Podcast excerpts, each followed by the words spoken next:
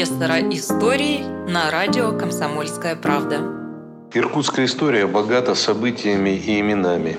Знаменитые путешественники, писатели, ученые, архитекторы, чиновники – все они составляли славу города на Ангаре. Я расскажу вам о некоторых страницах из богатого прошлого нашего города –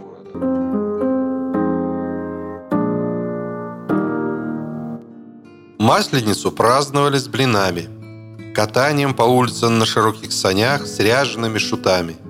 Сани расписывали, устилали коврами. Кто мог, делал себе маску. В разгар праздника появлялась лодка с мачтой, в которой сидели потешники и ряженые. Она катилась на полозьях, запряженная шестью, а то и двенадцатью лошадями. Настоящий карнавал.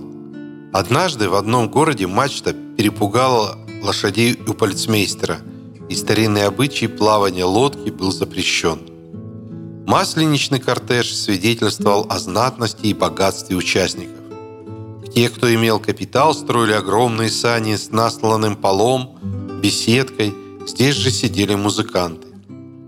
Именно таких участников Масленицы высмеивал филитонист Иркутской газеты, задавая вопрос, кому предстоит настоящая Масленица – и давал злой и ироничный ответ. Заседателю Энского округа, добравшемуся до места и пустившегося во все тяжкие свои мечты о наживе, масленица гордому исправнику, подобравшемуся к золотопромышленникам, масленица инженеру, получившему добрую командировку и заведшему тотчас же пару лошадей и модную камелию, масленица торговцу, скупившему выгодно хлеб при повышении цен – и ожидающему нагреть руки во время голодовки, масленица аферисту, явившемуся с благодетельным проектом водоснабжения, когда глупая дама поддалась на его обольстительные речи и выкладки, а он положил десятки тысяч в карман, пустив вместо воды только пыль в глаза. Вот это масленица. В самом начале XIX века в Иркутске были распространены вечеринки, непременной частью которой являлись танцы. Кроме традиционно русских, популярностью пользовались придуманный иркутянами танец под названием «восьмерка». Сибирский романист Иван Калашников оставил нам описание «восьмерки», при которой пары становились в кружок и потом, начиная с первой, вертятся по порядку одна за другой, вначале первая со второй, потом с третью, четвертую и так далее. После первой начинает тоже вторая, там третья и все последующие, делая разные фигуры, как то крест, круг, плетень. Восьмерка ей станет самый продолжительный и утомительный, особенно при большом числе пар. Незадолго до настоящего времени она была в употреблении на самых парадных балах иркутских. И бывало какой-нибудь секретарь казенной палаты или заседатель земского суда, расфранченный по иркутской моде, со всей провинциальной ловкостью подбегал к оркестру и торжественно провозглашал «Восьмерку!». Кроме вечеринок в городе устраивали многолюдные маскарады. Новый человек, прибывший в Иркутск, был бы чрезвычайно удивлен, услышав на бале-маскараде сплошной колокольный звон, который шел от пола, а точнее от каблучков обуви. Именно в них были встроены колокольчики. Долгое время поющие сапожки были самой изысканной принадлежностью маскарадного костюма не только дам, но и кавальеров. Были здесь и свои фанты, они носили разную обувь. Были здесь и свои франты, они носили разную обувь. Таким щеголям какой-то остроумный иркутянин дал прозвище «Дже и Фардуле и разные выкрантасы», Дже означало сапоги со стоячими голенищами. Фардуле – голенища в виде мехов гармошки. Бакраntасы – каблуки, набитые медными гвоздями. А в целом обувь – черти что. А сейчас я хочу рассказать о пасхальных увеселениях в Иркутске. Об этом написал Макеев в журнале «Сибирский архив». Вот его рассказ. С давних времен Праздник Святой Пасхи на Руси сопровождался различными народными гуляниями и увеселениями. Не отступало от традиционного праздника в этом отношении и население Иркутска с первых годов его основания. Ведь не дикари какие-нибудь были первые посельники Иркутска, второй родины. Они перенеслись сюда свои порядки, обычаи и празднования. Можно с уверенностью сказать, что еще во времена управления города комиссарами, а позднее воеводами, у жителей Иркутска были уже пасхальные народные увеселения, качели, балаганы со скоморохами, акробатами и тому подобное. Семейства первых посельников Иркутска, начиная с детей и кончая их матерями и отцами, находили себе в дни Пасхи удовольствие на этих общих гуляниях. Детвора была довольна даже одним общим праздничным настроением, а тем более, когда лакомилась сластями и пощелкивала сибирские орехи.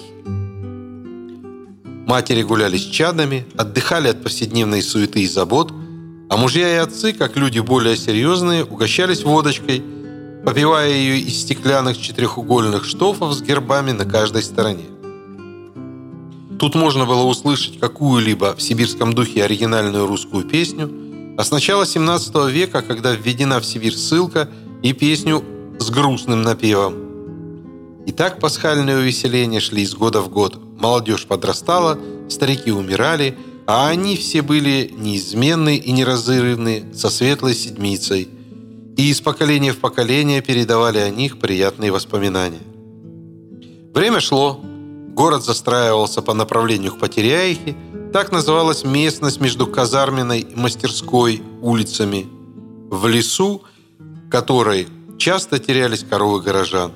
Застраивалась местность по направлению от Большой улицы к горе, покрытой большим березовым лесом, теперь Иерусалимская. Население с течением годов увеличивалось, постепенно менялась общая физиономия города, менялись костюмы, но пасхальные праздники в своей основе мало изменялись. Достоверно известно из воспоминаний современников, что в середине XVIII века, в конце его и в начале следующего во многих домах аркутян к Пасхе устраивались качели и сибирское скакание на доске. Кроме того, на площади были устраиваемы круглые большие качели с сиденьями и коньками – но где была эта площадь, неизвестно. В летописи Иркутска от 1835 года уже упоминается, что во время праздника Пасхи на Спасской площади надо полагать между Спасской церковью и собором, так как в сторону Тихой, Тихвинской церкви были базар и лавки, устроен проезжий из России труппой под управлением шведа Франца Рада большой балаган, в котором происходили представления отличного искусства верховой езды – с хорошими дрессированными лошадями. После Пасхи еще два воскресенья были даваемы представления, и в заключении спущен воздушный шар, который поднялся довольно высоко. Первый этот шар, видели иркутяне или нет, летопись умалчивает. Во второй половине XIX века пасхальные гуляния на площади Спиранского, только тогда она называлась военной, потому что на ней происходили парады и разводы – принимает уже ту форму, которая сохранилась и до наших дней. Площадь тогда была окружена Тихвинской церковью и зданиями музея, стоявшего перед входом в церковь. Он стоял так, что теперь загораживал бы две трети ширины Амурской улицы, городской думы, Мещанского торгового ряда и гауптвахты, теперь библиотека. Часть площади перед нынешним промышленным училищем, ранее на этом месте были частные дома и театр Краузе – была занята массивным, походившим на средневековую крепость купеческим гостиным двором, заключавшим в себе около ста кладовых. В 1857 году на этой площади были устроены качели разных видов, деревянные горки, с которых скатывались по деревянным рельсам и небольших колесных повозках, но это новшество не заинтересовало иркутян, и строитель их остался в убытке. Зато была другая новинка, понравившаяся обывателям – это большая двухэтажная карусель, устроенная Кербером. Она стояла на середине площади, представляла из себя нечто вроде открытого павильона, на крыше которого развивался флаг. Две лестницы в два и два десятка ступеней вели на платформу внутрь павильона. В этом павильоне, с которого видна вся площадь, была устроена горизонтально вертящаяся карусель, изображавшая собой поезд железной дороги. В голове поезда находился паровоз – а публика рассаживалась по открытым вагонеткам, носившим название вагонов, на коих красовалось наименование городов – Москва, Рим, Петербург, Дрезден, Париж, Преславль и так далее. Эта карусель приводилась в движение лошадьми, находившимися в нижнем закрытом этаже карусели. В день открытия этой новинки для пользования публики для большей иллюзии из трубы паровоза шел дым от сжигаемой бересты. Но так как с дымом полетели копоть и искры, дым был прекращен. На этой карусели катались и старые, и малые. С 1857 года карусель Кербера более 30 лет фигурировала на площади в пасхальные дни. Затем во время пасхальной недели на площадь всегда выпивалось много вина – а в 60-х годах 19 века выпивалось по 50 ведер вина в день, и вообще народ любил погулять, чтобы было чем помянуть.